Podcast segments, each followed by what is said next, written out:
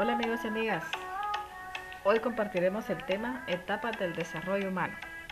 Vamos a empezar con un interrogante. ¿Qué son las etapas del desarrollo humano?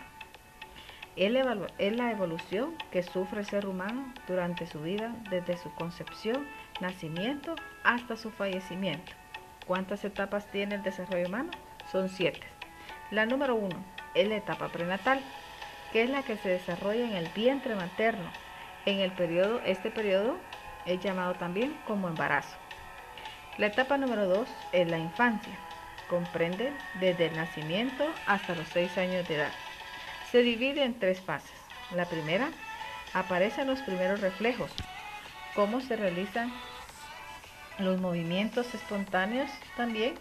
Se mueve el niño todo su cuerpo. La fase número 3 se presentan reacciones emocionales. ¿Qué quiere decir esto? De que el niño ya siente o ya llora por su madre o por su padre o por la persona que lo cuida. En etapa número 3 del desarrollo humano encontramos la niñez, que comprende desde los 6 años hasta los 12. Es la etapa escolar. ¿Qué significa esto? Que el niño o la niña empieza la convivencia con otros seres humanos de la misma edad de él. Se desarrollan capacidades cognitivas como la percepción, la memoria y el razonamiento. Desarrollan también el pensamiento lógico y la capacidad de distinguir entre la realidad y la imaginación. La etapa número 4, la adolescencia. Está, está comprendida entre los 12 y 20 años de edad. Esta etapa es muy variable y resulta difícil precisar con exactitud cuándo termina. Esto depende de los factores sociales, económicos y culturales. Alcanzan la madurez y equilibrio propios de un individuo en la etapa de la juventud. Aquí se ve el crecimiento en talla y peso, la voz de los varones se presenta mucho más grave. Los aparatos reproductores, tanto en el hombre y en la mujer, crecen. La vida sentimental se presenta mucho más intensa y variable.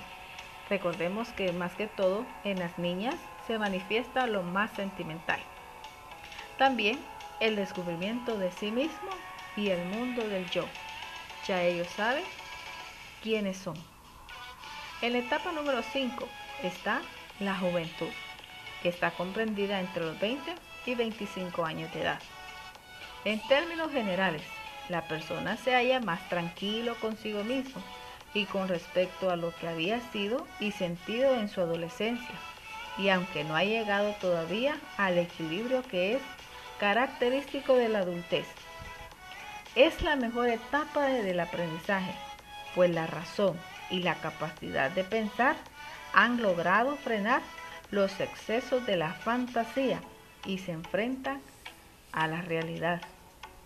Ya actúan tal y como son. En etapa número 6 está la adultez. Está comprendida entre los 25 y 60 años de edad.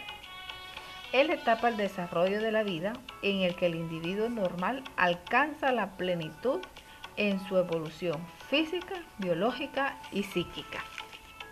En esta etapa de la vida en el que hay mayor rendimiento en la actividad, también se presentan más seguridad de sí mismos. Y en etapa número 7 se presenta la ancianidad. Esta está comprendida entre los 60 años hasta el fallecimiento. Se caracteriza por la disminución de las fuerzas físicas. Sabemos que una persona anciana ya no es la misma como cuando tiene 20 y 30 años.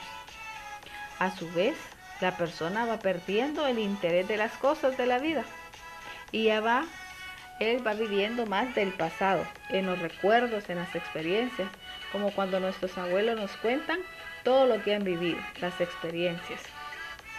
El carácter se va modificando en algunos casos. Se comportan como los niños. Recuerden que se presenta en algunos el capricho, se presentan ellos un poco egoístas, A veces hasta ni ganas de bañarse le dan. Pero es parte de la normalidad del desarrollo humano en esta etapa. Bien, y es así como culminamos esta sesión en el cual conocimos las siete etapas del desarrollo humano. Muchas gracias.